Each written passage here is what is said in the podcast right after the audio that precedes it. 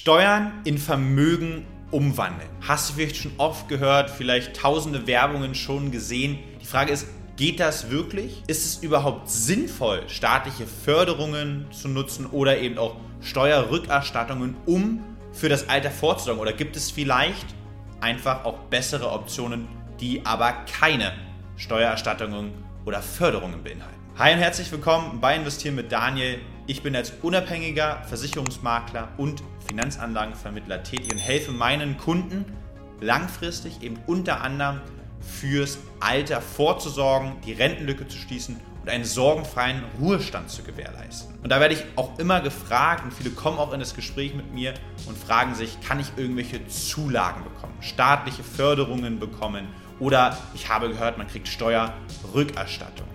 Ob das Ganze sinnvoll ist, ist immer im Einzelfall natürlich zu prüfen und deshalb nehmen wir einfach mal einen beispielhaften Kunden und gehen diesen gesamten Prozess der Entscheidungsfindung mal zusammen durch und schauen uns Vor- und Nachteile der jeweiligen Option an, sodass du am Ende des Videos weißt, welche Möglichkeiten hast du, um fürs Alter vorzusorgen und gerne auch, welche Lösung ist vielleicht für dich im ersten Eindruck die beste. Nochmal kurz zur Ausgangslage. Dein Ziel ist es also, langfristig vorzusorgen, deine Rentenlücke vielleicht zu schließen und das Ganze vielleicht auch steueroptimiert zu machen als gutverdienender Angestellter oder eben auch als Selbstständiger. Das Thema ist, das klingt so verlockend. Ja, es klingt verlockend, wenn dir jemand sagt, ey, ich fördere deine Altersvorsorge oder du kriegst Steuerrückerstattungen und kannst dadurch fürs Alter vorsorgen. Ob das Ganze, wie gesagt, sinnvoll ist, dazu gehen wir jetzt ins Beispiel wieder mit unserem Max Mustermann. Du siehst, Max Mustermann ist 25 Jahre alt, verdient aktuell 4000 Euro brutto, also ungefähr 2000 600 Euro netto. Und der Max, der möchte mit 67 Jahren seinen aktuellen Lebensstandard eben von 2600 Euro beibehalten. Und jetzt schauen wir uns mal die Möglichkeiten an, die der Max hat, um fürs Alter vorzusorgen. Wir konzentrieren uns heute mal auf drei Möglichkeiten, die vergleichen, und zwar die Riester-Rente, von der du vielleicht schon was gehört hast, viele haben auch noch Verträge, die Rürup-Rente und die Möglichkeit 3 der privaten Altersvorsorge. Im ersten Schritt siehst du hier mal Zinssätze, die sehr, sehr realistisch sind für die einzelnen Möglichkeiten. Wir haben im Riester und im Rürup einen Zins mal angenommen, dass man das Ganze auch fondgebunden macht, äh, von so 4% nach Kosten eben. Und in der privaten Altersvorsorge ähm, ist man noch ein bisschen flexibler, hat noch ein bisschen weniger Kosten äh, von 6%. Und entsprechend passen wir den Zins dann nach unten an in der Leistungsphase, also ab beispielsweise dann 67 oder 68 für unseren Kunden ähm, dort schichtet man ja dann meistens auch innerhalb der Fonds ein bisschen um und dann wird ein bisschen weniger Rendite gebracht. Wir berücksichtigen mögliche Kinderzulagen. Der Max hat jetzt 25, hat noch keine Kinder und wir sagen, er möchte eine monatliche Nettorente nachsteuern von 2600 Euro seinem heutigen Lebensstandard. Wenn wir jetzt auf Berechnen klicken, dann sehen wir vor allem eins, was sehr, sehr spannend ist.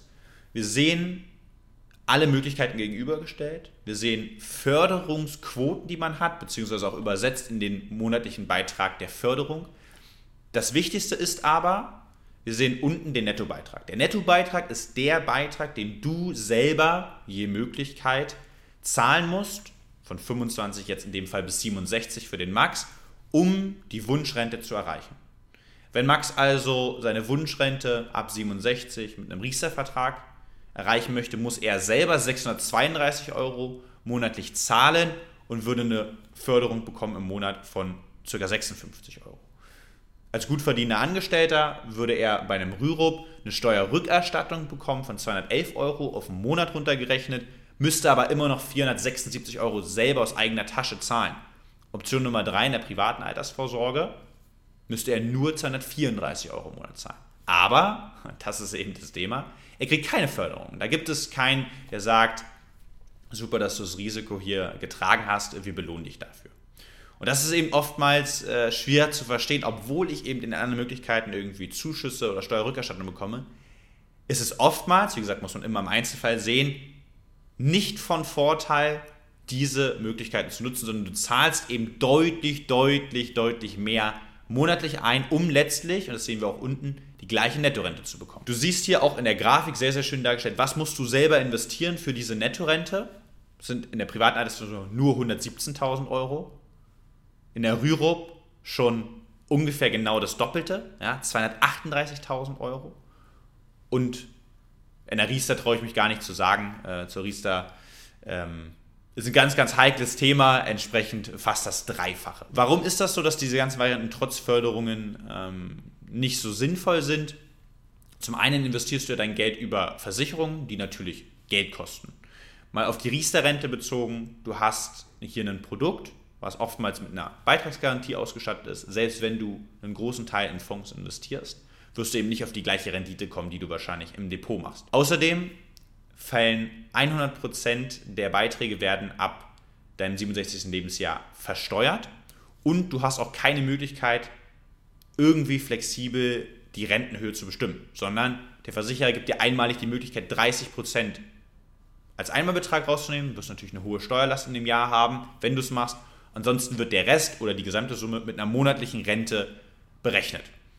Und das ist ja auch ein Grund, warum Riester-Verträge absolut nicht mit zeitgemäß sind und die Zahl der Riester-Verträge, der aktiven jeden Monat sinkt. Obwohl es eben jeden Monat sinkt und viele wissen, dass Riester sich nicht lohnt, viele Versicherer bieten es auch gar nicht mehr an, gibt es immer noch knapp 16 Millionen Verträge. Da hängt es natürlich vor allem von einem Punkt ab, ob sich das Ganze lohnen kann.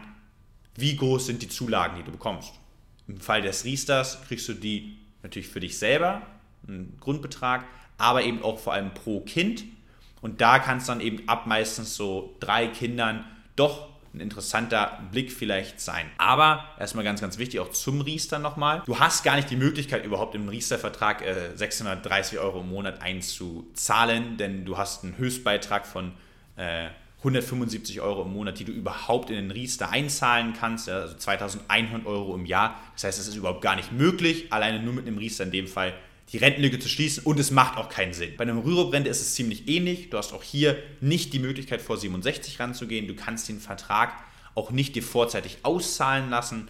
100% äh, der Rürup-Rente wird später versteuert und der Versicherer legt die Rente fest. Und du musst oftmals sehr, sehr alt werden, damit sich dieser Vertrag quasi lohnt und du dann mehr raus hast, als du selber eingezahlt hast. Deshalb solltest du dich vor allem fragen, mit welchem Zweck ja, möchtest du denn überhaupt Steuern sparen oder staatliche Förderung bekommen? Ich sehe dieses Thema wie, ich sag mal, die Kirsche auf der Torte, aber was bringt mir die beste Kirsche der Welt, wenn mir die Torte nicht schmeckt? Und so sehe ich eben oftmals Riester- und Rürup-Verträge, weil sie einfach nicht die beste Option sind für viele, fürs Alter langfristig vorzusorgen. Es ist natürlich immer individuell und ich schaue mir gerne zusammen auch mit dir deine Situation an, aber oftmals ist es genauso. In der privaten Altersvorsorge, dazu kommt auch nochmal ein separates Video, hast du keine Förderungen, aber du kannst selber über die Auszahlungen bestimmen, du kannst ab dem das Alter bestimmen, ab dem du die Rentenzahlung ha haben willst. Das geht auch vor 67, im Idealfall vielleicht auch das Ganze ab 62 machen, weil du dann nochmal ähm, vom Halbeinkünfteverfahren profitierst. Hier ist auch immer die Frage, ne, mache ich das übers Depot oder über einen Versicherungsmantel? Ich glaube, beides in Kombination ist sehr, sehr sinnvoll und so mache ich das auch mit einem Großteil meiner Kunden. Hierzu gibt es aber nochmal ein extra Video. Jetzt die Frage, wenn du wissen möchtest, wie das Ganze für deine Situation aussieht. Also ob es sich für dich lohnt, einen Riester-Vertrag, den du vielleicht hast, weiterzusparen.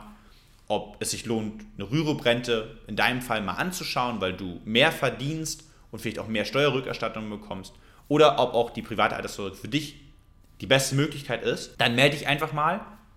Unter dem Video ist ein Link zum kostenlosen Erstgespräch mit mir oder jemand aus meinem Team. Wir schauen uns deine Situation an, schauen uns die Möglichkeiten an, die du hast und gucken, wie du dein Ziel fürs Alter vorzusorgen bestmöglich erreichen kannst. Link dazu, wie gesagt, in der Videobeschreibung. Ich hoffe, das Video hat dir nochmal einen anderen Einblick gegeben in das Thema, welche Möglichkeiten du hast, im Alter vorzusorgen. Wenn es dir gefallen hat, lass auf jeden Fall einen Daumen nach oben da und ich freue mich, wenn wir uns nächste Woche wiedersehen.